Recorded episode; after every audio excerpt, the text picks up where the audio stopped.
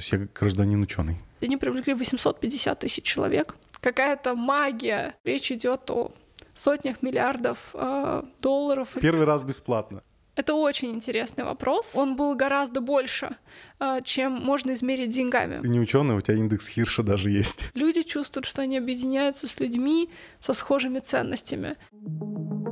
Homo Science – подкаст о людях, вооруженных наукой и знаниями, о людях, осознающих масштаб стоящих перед нами проблем и не пытающихся спрятаться от их решения.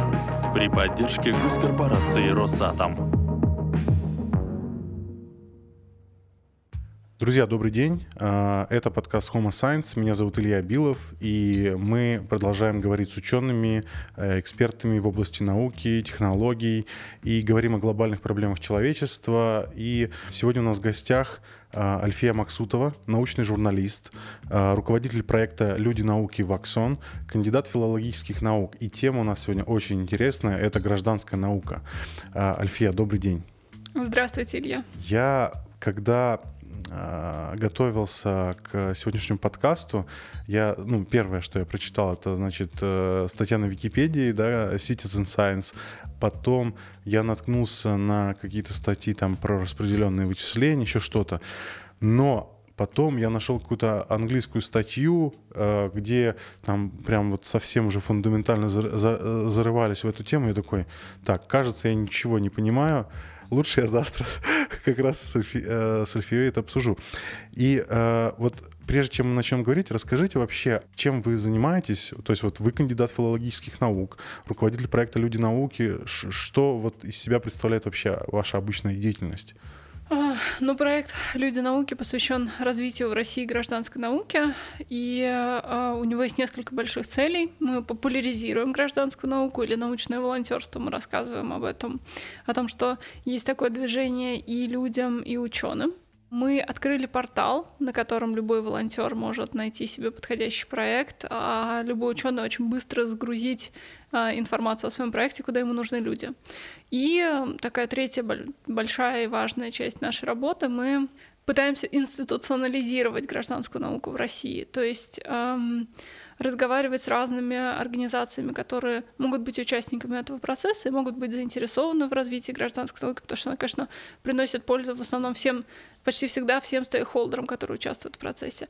И вот это такой большой блок нашей деятельности. Мы сейчас работаем над тем, чтобы совсем разными научными командами из разных научных э, организаций в России запускать уникальные проекты гражданской науки, такие, какие есть на Западе. Угу. А исследовательской какой-то деятельностью, чем-то подобным вы занимаетесь? Нет. Про проектные, да? Нет, я не ученый, mm. я научный журналист. Угу. Окей, тогда начнем, наверное, с понятийного аппарата, да, и э, термины какие-то зафиксируем. Что такое гражданская наука? Ну, давайте, наверное, обратимся к м, такому наиболее известному определению, которое зафиксировано в Оксфордском словаре. Оно э, там появилось всего несколько лет назад. И звучит оно так. Это э, любая научная деятельность, которую ведут люди, не обладающие специальными знаниями, навыками или квалификацией, обычно, как правило, э, под руководством ученых или вместе с учеными. Это вот такая э, ну, наверное, одна из наиболее распространенных формулировок. Если говорить в целом о том, как можно трактовать гражданскую науку, то здесь можно подходить к этому понятию максимально широко и достаточно узко. Если говорить максимально широко, то это, в принципе, любое участие человека в научном исследовании, в том числе в качестве испытуемого или объекта исследований. То есть, если, например, вы идете в лабораторию, чтобы посидеть 4, полежать 4 часа в аппарате МРТ, пока кто-нибудь исследует ваш мозг, с этой точки зрения вы тоже научный волонтер. Или если вы кровь сдаете, или испытываете вакцину, или делитесь мощностями вычислительными компьютера, сами при этом ничего не делая, то вот в широк... если трактовать гражданскую науку в широком смысле, то это все гражданская наука, а вы научный волонтер. В узком смысле эм, научное волонтерство предполагает, что человек сам занимается исследовательской деятельностью. Чаще всего собирает или анализирует данные. Почти всегда за редчайшим исключением, вместе с учеными или под руководством ученых. Если говорить вот э, про волонтерство, например, при организации экспериментов, то есть э, когда просто человек помогает, там, не знаю, именно вот э, не знаю, как в волонтерных мероприятиях, да, то есть, ну, это тоже получается часть гражданской науки или нет? Или это просто волонтер? То есть вот мне просто проблема была, когда я читал терминологию, что а где грань между просто волонтером, вот в широком смысле, и волонтером вот гражданской науки? Но это не только ваша проблема. Огромное количество исследователей, экспертов, которые занимаются изучением гражданской науки, не могут ответить на этот вопрос. А, и он действительно стоит. Помимо того, что ты можешь волонтерить на научно-популярных или научных мероприятиях, ты ведь еще можешь, например, деньгами поддерживать. То есть краудфандинг науки. Это научное волонтерство или нет? Однозначных ответов нет, но все-таки ученые склоняются к тому, что если трактовать научное волонтерство как эм, некий такой интеллектуальный вклад в, в научную работу, то эти виды волонтерства они будут стоять в стране. То есть они не, не, вполне, э, не вполне могут так определяться. Угу. Если говорить о э, волонтерстве как в виде краудсорсинга, э, то есть вот э, там самый яркий пример краудсорсинга это Википедия, например, да, mm-hmm. и э, какие-то другие подобные проекты. Э, могут ли люди самоорганизоваться э, вне, э, как правильно сказать, вне научных институций? Ну, не знаю, например, захотели они построить какой-нибудь там аппарат, да, или там разработать технологию, или там, может быть, просто исследовать там какие-то химические опыты проводить, да. При этом они э, там э, описали проект, сказали, нам нужно 100 человек, сделали сайт какой-то, начали собирать людей. Это является э, актом гражданской науки или нет? А в этом вашем примере они это делают без привлечения ученых вообще? Скорее всего, ну, допустим, да, давайте, да, такой крайний пример без ученых. Угу, угу. Это очень интересный вопрос. По поводу публикации данных в научных журналах. Была такая статья в 2015 году. Команда американских ученых под руководством Эленор Теобальд рассматривала 388 проектов а, в сфере биоразнообразия, которые привлекали в той или иной области научных волонтеров. Только 12% из них опубликовали научные а, результаты своих исследований и вообще какой-то исследовательской работы, которая велась в рамках этих проектов, в научных журналах рецензируемых. Только 12%.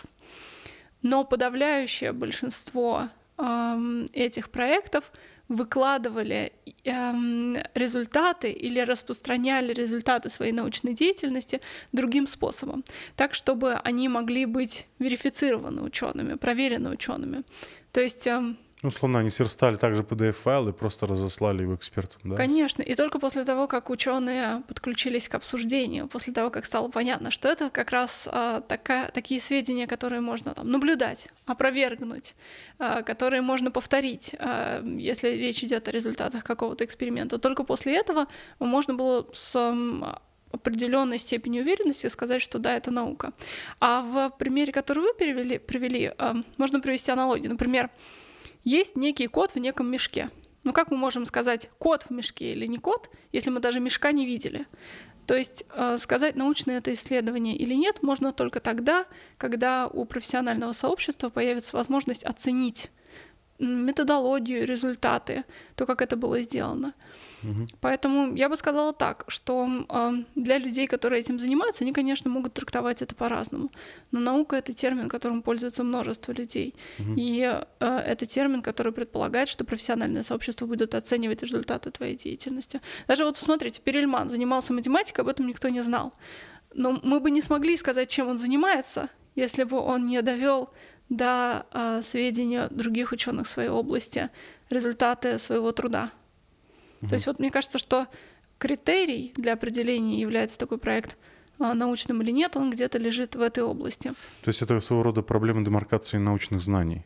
Совершенно верно. А мы потом еще позже об этом поговорим. Тема большая. А, и вот еще такой маленький вопрос. Обязательно ли участнику вот э, какого-то проекта гражданской науки понимать все нюансы проекта? Или вот ему сказали там «копай», условно, да, отсюда до сюда, как в армии, да, от, а, от завтрака до обеда. И вот он копает. Обязательно ли людям понимать, ну, допустим, конечную цель, какие-то промежуточные, или а, понимать что именно они делают и на что это влияет, например, вопрос у меня связан с тем, что я очень долго изучаю Э, вообще, как работает мотивация, потому что у меня куча волонтерских проектов, то есть это сотни mm-hmm. волонтеров, и э, я, ну, последние 10 лет, собственно, вот сталкиваюсь с этой проблемой, и вот э, мне показалось, что э, человеку всегда важно понимать, что и зачем он делает, чтобы вот эту актуализацию свою поддерживать, да, что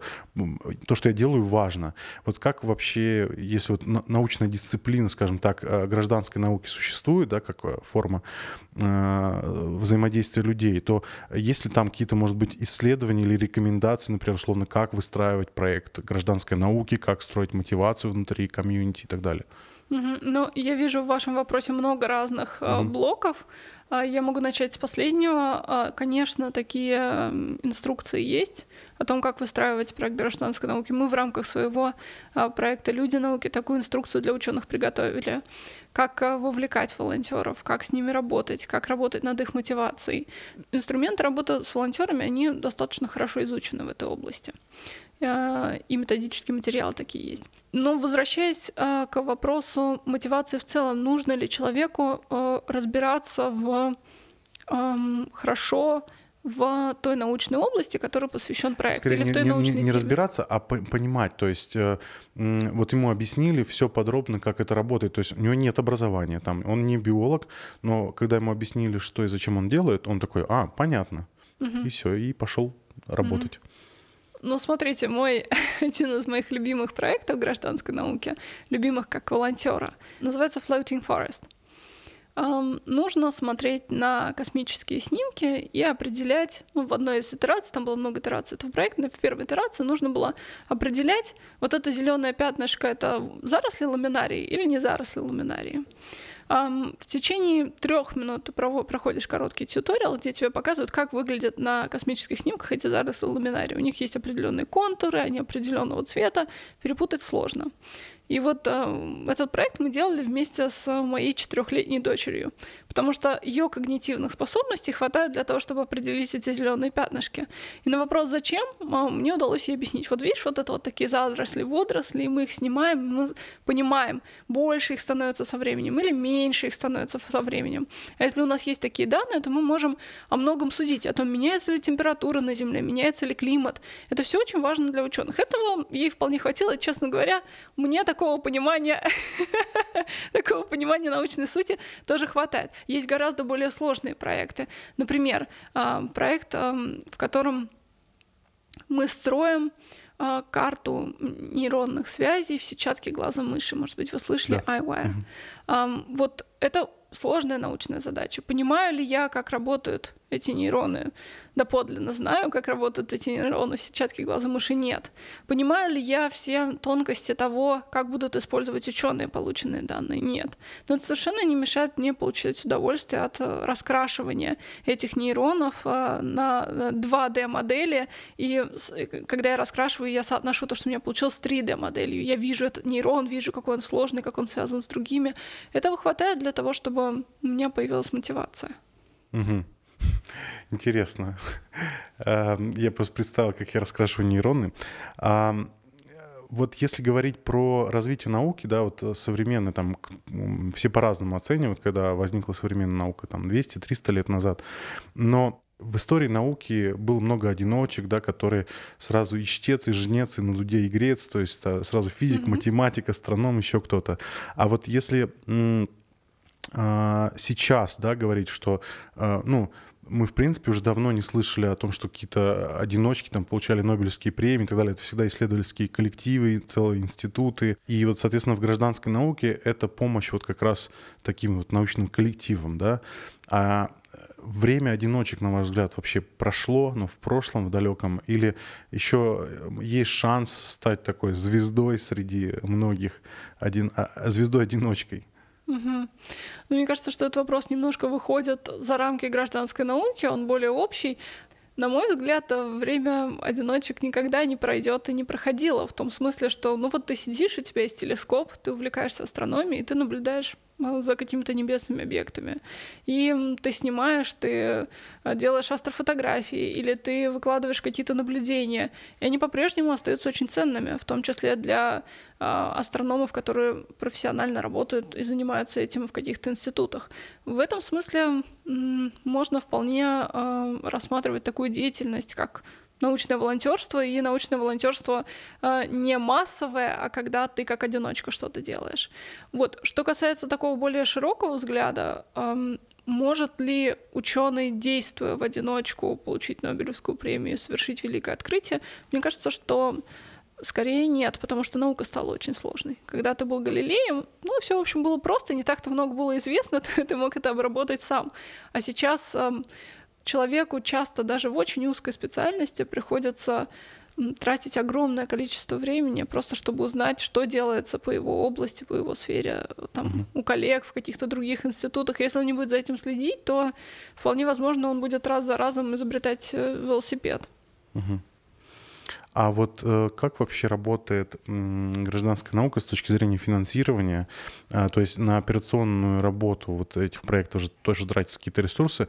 А за чей счет они, собственно, организовываются? Угу. Это очень хороший вопрос.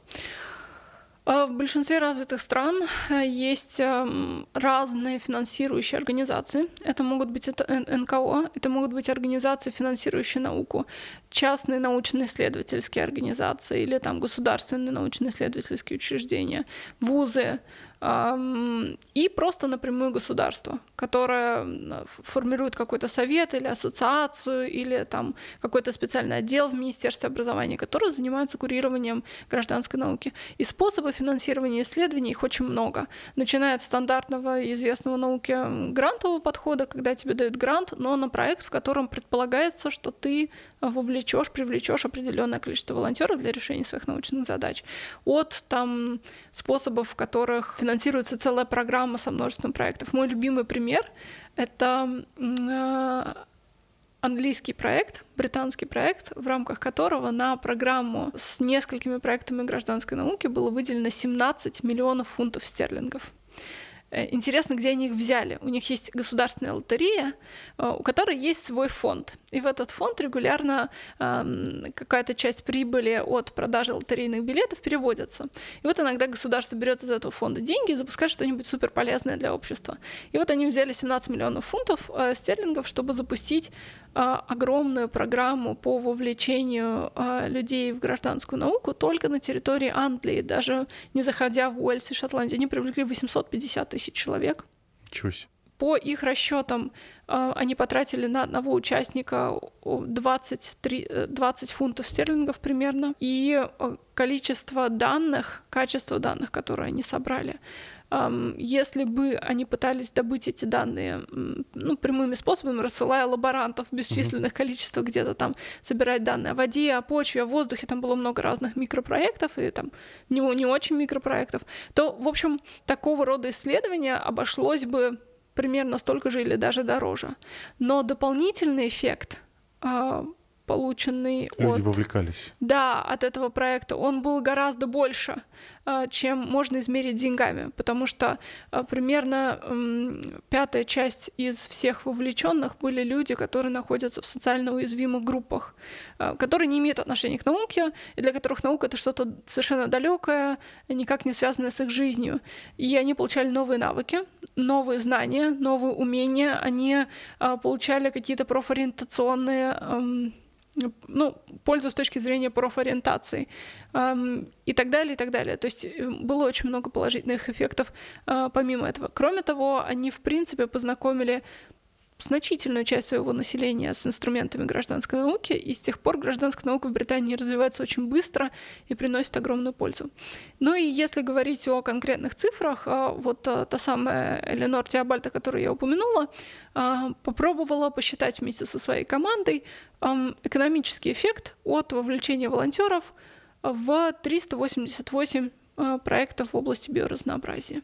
Количество волонтеров там можно было считать по-разному, варьировалось там от одного с небольшим до двух с небольшим миллионов. И самая минимальная оценка их экономического вклада составляла от 600, 667 миллионов долларов ежегодно до 2,5 миллиардов долларов ежегодно. Речь идет о 400 проектах. А теперь давайте попробуем посмотреть, сколько проектов таких в мире. Десятки тысяч. Миллионы, можно, я думаю, что можно с уверенностью сказать, десятки миллионов людей принимают участие в таких исследованиях. Если попробовать масштабировать, то речь идет о сотнях миллиардов э, долларов или евро экономического эффекта. Угу. Это, ну, очень выглядит эффектно. А, вот я просто попытался представить эту цифру. А, вообще работает ли какая-то финансовая мотивация внутри таких проектов? То есть, может быть, какие-то, не знаю, там поощрения или, не знаю, подарки, там, а, толстовки, не знаю, футболки, что-то еще вот внутри таких проектов работает? Да, конечно, работает, но я бы не назвала это финансовой мотивацией. Мне кажется, что финансовая мотивация это Материаль, когда... Материальная. Да, это когда ты зарабатываешь деньги. Заработать деньги на проектах волонтерской науки невозможно. Но вот даже если ты, допустим, идешь там в какой-нибудь российский вуз, эм, ну, такое на стандартное исследование ЭГЭ делать, МРТ делать, там что-нибудь такое, то тебе заплатят, к примеру, за 4-5 часов вовлечения 500 рублей. Я не думаю, что этим можно зарабатывать на жизнь. Вот. А когда речь идет о материальной мотивации, я не, э, у меня нет достоверных сведений, но вот я слышала об истории, в которой в рамках какого-то проекта гражданской науки людям раздавали ваучеры на 1 доллар в крупный э, онлайн-гипермаркет, что-то вроде Амазона. Ну что такое 1 доллар? Это ты ничего не купишь на 1 доллар это материальная мотивация или нематериальная? Потому что mm. люди, которые получали этот один доллар, они испытывали удовлетворение не от полученных денег. А им было приятно, что их труд кто-то оценил, mm-hmm. пусть даже таким способом. Кроме того, есть множество разных а, способов и видов нематериальной мотивации волонтеров, которые работают также хорошо. Есть выступление на TED о мотивации, очень популярное. И там, собственно, приводилось э, исследование психолога, забыл как его имя, Кэндалл. Э, задача о свечах, э, когда, собственно, три группы, на, людей поделили на три группы, дали коробок скрепок, а, свечу и сказали, типа, прикрепите это к стене. И, собственно, первой группе по-моему, платили там сколько-то там мало центов, ну там типа условно давайте 10 центов за решение задачи. А другой группе там платили по 20 долларов, и третьей не платили ничего. И, собственно, той группе, которая не платили ничего, справилась намного лучше. А, а, собственно, задача решалась, что нужно достать скрепку, прикрепить коробок к стене и поставить свечу. Вот. Mm-hmm. И, собственно, по решению задачи оценивали, насколько группа эффективно справлялась. И а, на втором месте были люди, которым платили там 20 долларов условно за решение задачи, и на последнем месте хуже всех справились тем, кому платили мало. То есть а, вот такая финансовая мотивация, если она еще и маленькая, она только убивает э, весь процесс решения творческих задач. То есть в финансовой мотивации, в общем, вывод ученых такой, что финансовая мотивация, если условно э, тебя поставили, перекладывали с точки и стопки А в стопку Б, то как бы там условно тебе платят по одному центу за одно перекладывание, ты делаешь. Чем больше, тем больше получаешь. А в случаях, когда задача творческая, да, когда нужно нестандартные решения придумывать, финансовая мотивация только во вред. Даже есть еще одно исследование, где э, менеджеров банков поощряли там за достижение каких-то KPI, и, собственно, после какой-то там U-образная зависимости, и, собственно, после какой-то э, этот э, падала вообще мотивация, то есть когда количество денег только ухудшало показатели. Угу. Угу. Да. Мне кажется, я могу на это ответить. Um, просто когда ты получаешь какие-то деньги за то, что ты делаешь, ты по-другому воспринимаешь свой труд. То есть ты считаешь, что тебе должны платить. И мне кажется, логично считать, что тебе должны платить хорошо. Ведь если кто-то оценивает твои умственные усилия в один цент, то это оскорбляет, и это скорее мотивацию убивает. Мне кажется, то, что вы рассказали, очень логично. В ситуации с а, научным волонтерством это про другое. Ты не ожидаешь, что тебе платят за твои усилия. Это своего рода благодарность, а, признание того, что ты действительно часть нашей команды, спасибо тебе большое, что ты столько всего сделал. Угу. И я согласна, что я уже сказала, что нематериальная мотивация тоже играет огромную роль, она не менее важна. И есть много разных способов. Я согласна, что нематериальная мотивация, она может быть даже более эффективной. Например, есть исследователи, которые включают в списки волонтеров соавторы статей, да. например, при подготовке публикации. Есть исследователи, которые просто делают одну отдельную страницу с благодарностями. Есть э, э, ученые, которые составляют рейтинги, доску почета своего рода, кто сделал больше всего, вводят элементы геймификации, которые ну, заставляют тебя гордиться. Вот, например, если говорить о гражданской науке, то, наверное, прям крупнейший проект в мире — это iNaturalist платформа, самая большая база данных в мире о биоразнообразии. Там, по-моему, если я не ошибаюсь, 42 э, миллиона наблюдений. И вот если посмотреть, там у каждого человека, который добавляет наблюдение, есть своя страница, на которой он может рассказать о том, почему ему это интересно, на которой можно посмотреть, какие наблюдения он сделал. Это своего рода тоже ведь не материальная мотивация. Ты можешь гордиться проделанной работой, ты можешь рассказать об этом людям. Угу. И это работает. Я еще, кстати, сталкивался с проектом таким, э, ну, к сожалению, это было давно, поэтому я не знаю, существует он сейчас или нет. Это краудфандинговая платформа была при поддержке по-моему, Ельского университета, Гарварда, еще кого-то. Я могу ошибаться.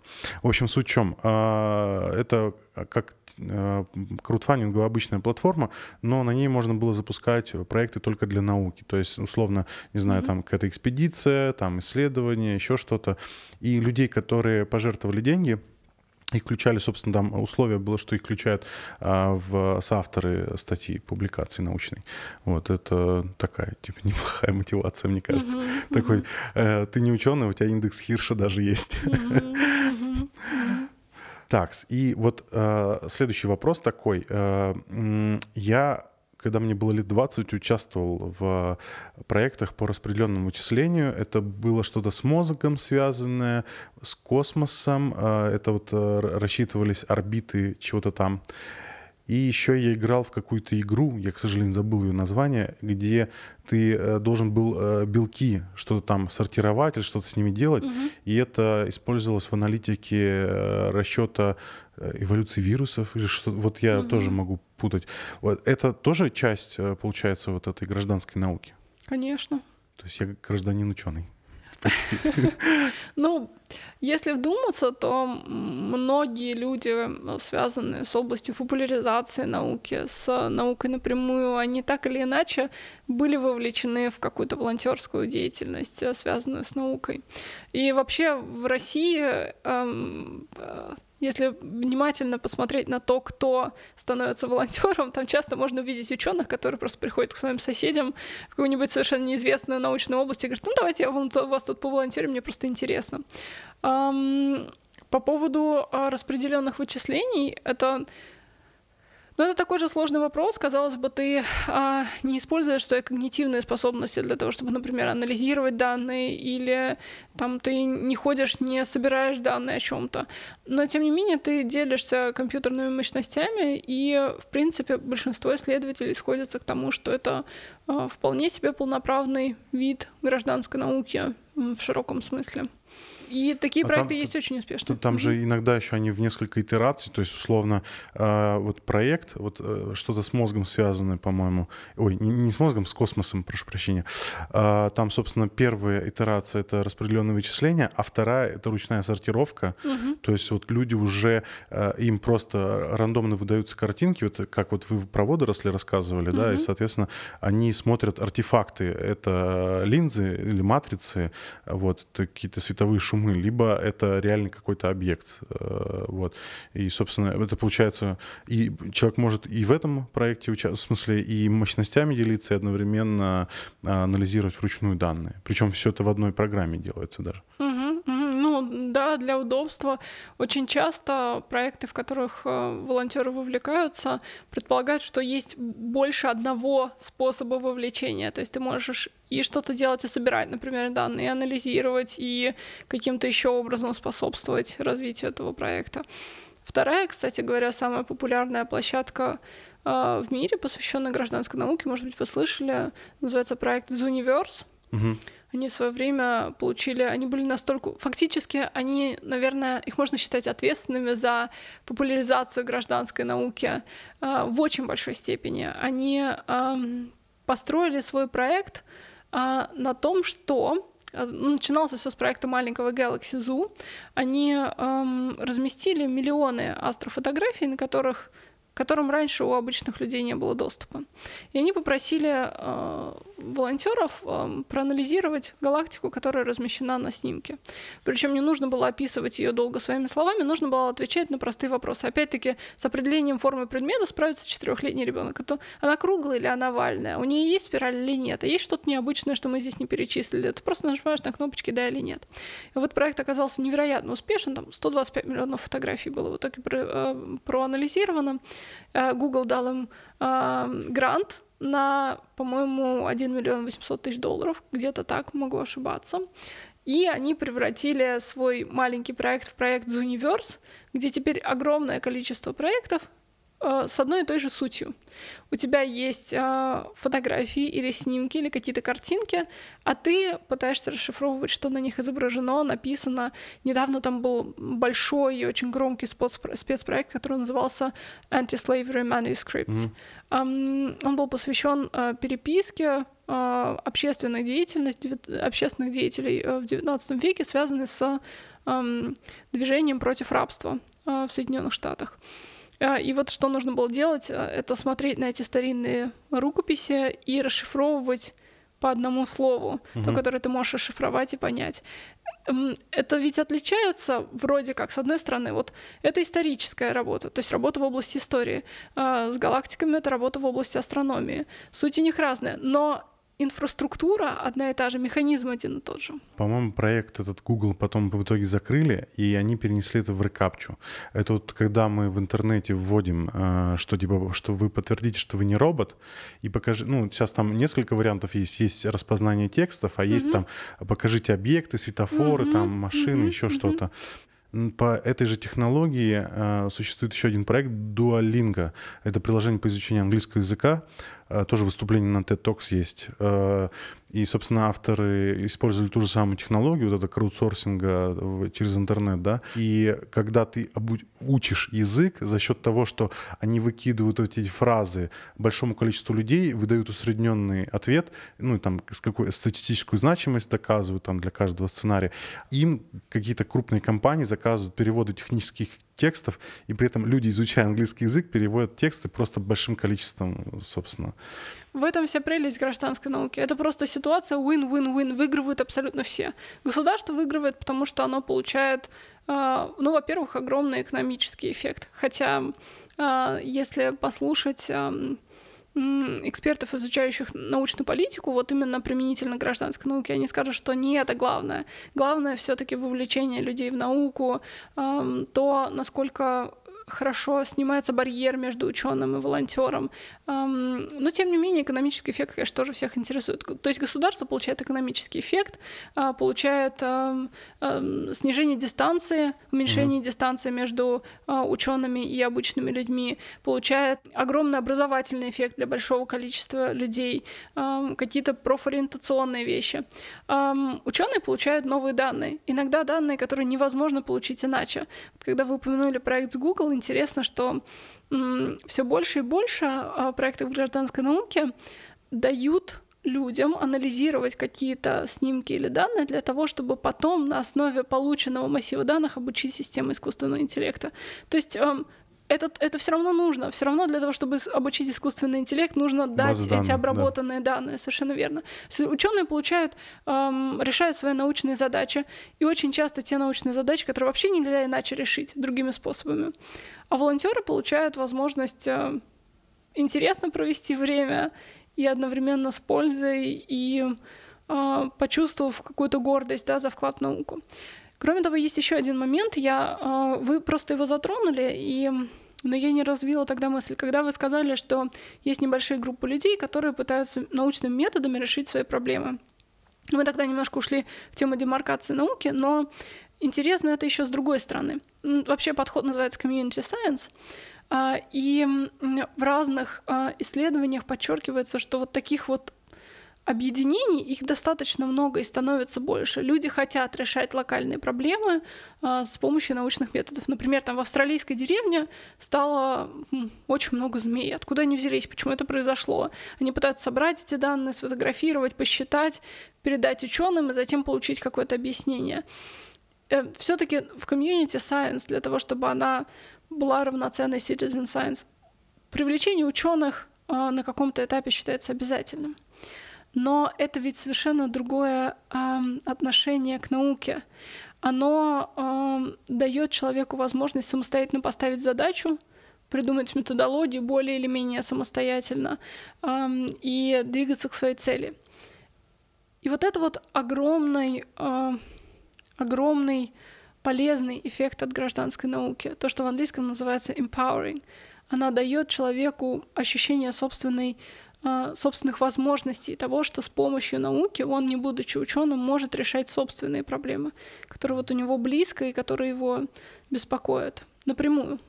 Угу.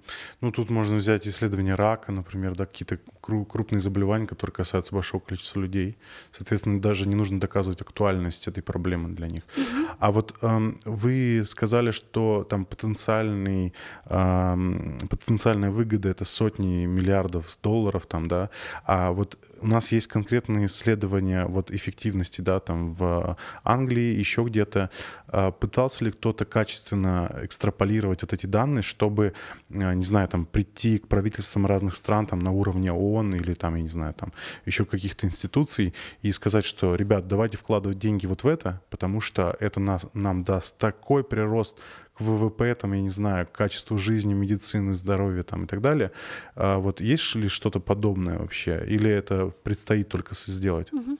Ну, на глобальном уровне мне о таких исследованиях и таких оценках неизвестно, но совершенно точно э, гражданская наука как эффективный инструмент с огромным потенциальным экономическим эффектом вписана в ключевые стратегии научно-технологического развития и Евросоюза, и США, и в Австралии, и в ряде других стран. А Россия? Я в России нет. А я а, присутствовала вот буквально там пару недель назад на конференции, организованной Европейской эм, ассоциацией по развитию гражданской науки. Вся конференция была посвящена тому, как а, гражданская наука помогает добиваться Sustainable Development Goals, то есть целей в области устойчивого развития.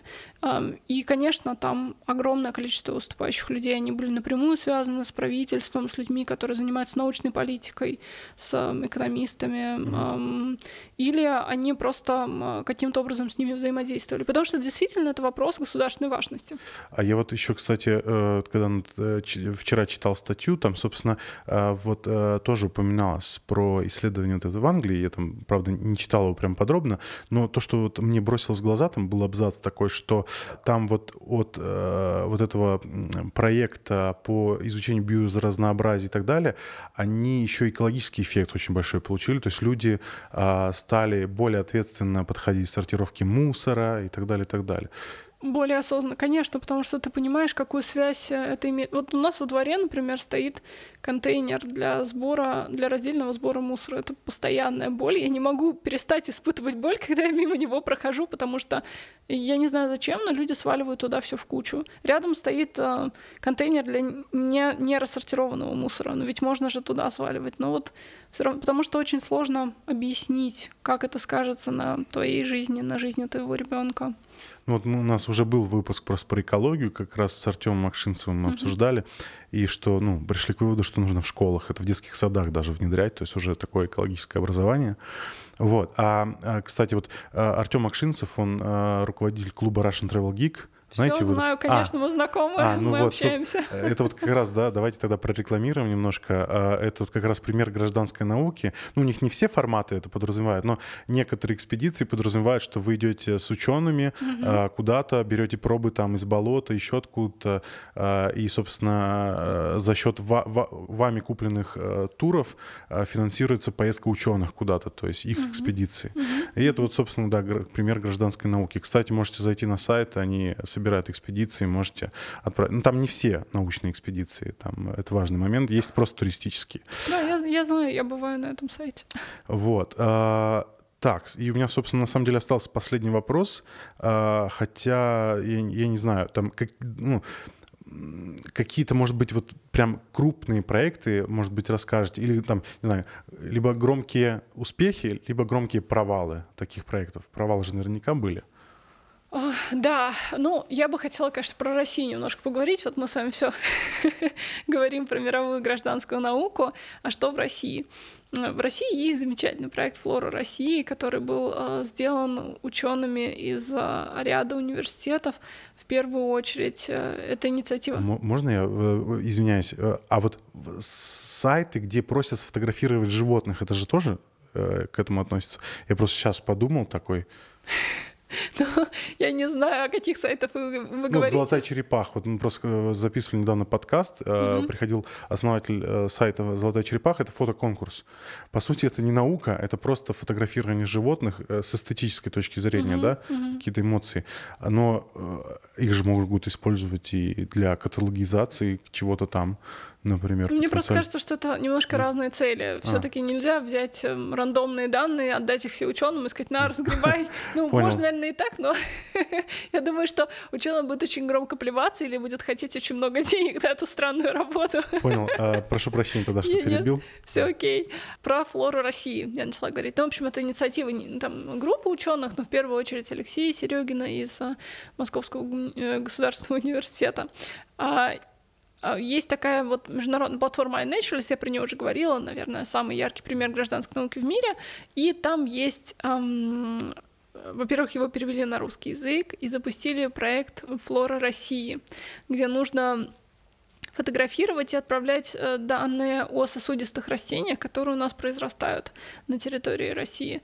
Так вот, э, если я не ошибаюсь, в этом проекте уже более 800 тысяч наблюдений. Мне кажется, что для проекта с, по-моему, нулевым пиаром, с нулевыми затратами на а, его продвижение и распространение. Уже не нулевым, мы уже рассказали о них в подкасте. Ну, э, Ребята, занесите денег нам. Ну, они, мне кажется, они не принимают деньги со стороны, они скорее... Могут а, нам занести. А, да, я поняла, что... Ладно, первый раз бесплатно. Ну, он на самом деле и так популярный. Там другая проблема. Там скорее нужно финансировать ученых, которые курируют эту работу, потому что данных очень много, а ведь ученые это делают по большей части вот буквально в свое свободное время. А, так вот, без всякого продвижения они набрали больше 800 тысяч а, данных. И мне кажется, это говорит о огромном потенциале гражданской науки в России. И кроме того, у нас по-прежнему много натуралистов. А, есть эм, люди, которые собирают гербарии, люди, которые там занимаются изучением растений. У нас много заповедников. Заповедники очень часто нужны волонтеры, и они, им удается их собирать. Опять-таки с минимальными ресурсами на привлечение волонтеров они все равно их собирают. У нас есть археологические экспедиции, куда тоже собирают волонтеров, и а, они ездят. То есть мне кажется, что а, потенциал для развития гражданской науки в России у нас э, очень большой. Ну, это еще вот э, у меня просто у друга э, супруга как раз ездит каждое лето на археологические раскопки. Э, Антон привет, если ты смотришь э, подкаст. И э, вот я заметил, просто у меня многие друзья ездят вот на, на такие штуки. Вот в Австралию у меня сестра э, тоже летала. Э, там они добывали золото в, в этих, как его, в, как это правильно называется-то? Ну вот, в общем, там, где промышленным способом уже нельзя добывать, uh-huh. только ручным, потому что там концентрация маленькая.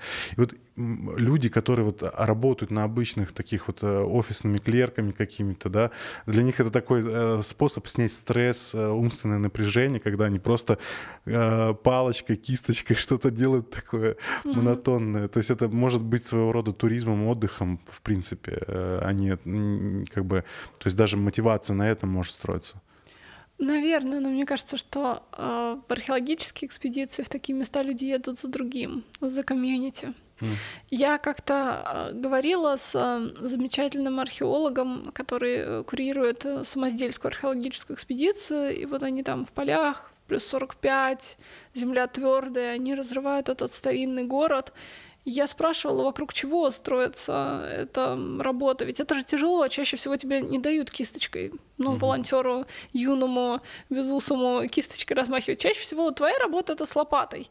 И копаешь ты, в общем, просто обычную землю. Аж если там что-то обнаружится, тогда придут археологи, и вы вместе что-то аккуратно будете расчищать. Почему они это делают? Вот он рассказал, что самое главное это это сообщество, которое строится вокруг общих ценностей. И это, наверное, тоже то, что очень важно в гражданской науке. Люди чувствуют, что они объединяются с людьми со схожими ценностями, у которых э, те же самые желания, потребности. И там, где есть комьюнити, там возникают э, какая-то магия, там интересные разговоры, там научно-популярные лекции, которые прям там в поле происходят, там э, какие-то обсуждения. В, в кар... костре. И какие-то, да, дополнительные картошка в костре, какие-то удивительные истории из жизни этого средневекового города. Я там даже написала, э, помню, репортаж, в котором были, была средневековая девочка, и у нее волосы шелковые, э, шелковые там лентой э, на ветру развивались, и у него был в руках горшок. То есть это же все целый мир, который ты можешь построить вокруг своей работы. Это очень интересно и мир, который ты можешь разделить с кем-то. Это еще более интересно. Давайте напоследок. А, может быть, есть какие-то книги научно-популярные вообще об этом явлении? А, и можете что-то порекомендовать почитать? Ну, вы мне сейчас э, в голову заронили мысль о том, что нам надо такую книгу на русском языке написать, потому что пока на русском языке я ни одной такой книги не знаю. Честно говоря, даже на английском языке в основном это все научные доклады, там вот ну, белые про science communication книги пишутся. Да, да, да. Вот, а вот Именно про... про гражданскую науку это все пока больше не, не научпоп. Ну, угу. надо такую книгу написать. Мы напишем. Хорошо, Спасибо будем ждать. Идею. Да, а, я хочу сказать, что это был подкаст Homo Science. А, мы говорим о науке, технологиях и глобальных проблемах, стоящих перед человечеством. Я думаю, что а гражданская наука, она поможет нам преодолеть э, вот эти глобальные вызовы, которые стоят перед нами как видом. И возможно, что мы сможем стать видом Homo Science, э, человек, который придерживается науки, научного метода, э, критического мышления. Вот. Спасибо, что были с нами. У нас в гостях была Альфия Максутова, научный журналист, руководитель проекта «Люди науки» в Аксон, кандидат филологических наук. Спасибо всем, кто послушал наш разговор про гражданскую науку. Надеюсь, он показался интересным. Я призываю всех приходить на наш портал Люди науки citizenscience.ru, регистрироваться и принимать участие в самых разных исследованиях. Там можно узнать про археологические экспедиции, про то, а, как, например, сходить в лабораторию, где будут а, аккуратно стимулировать током определенные участки вашего мозга и влиять на ваши повседневные решения. Ну, конечно, в лабораторных условиях, не каждый день. Там можно почитать э, об интересных опросах для носителей русского языка и других языков. Можно узнать о том, э, где вы можете анализировать геоданные. И многие-многие еще проекты ждут вашего участия.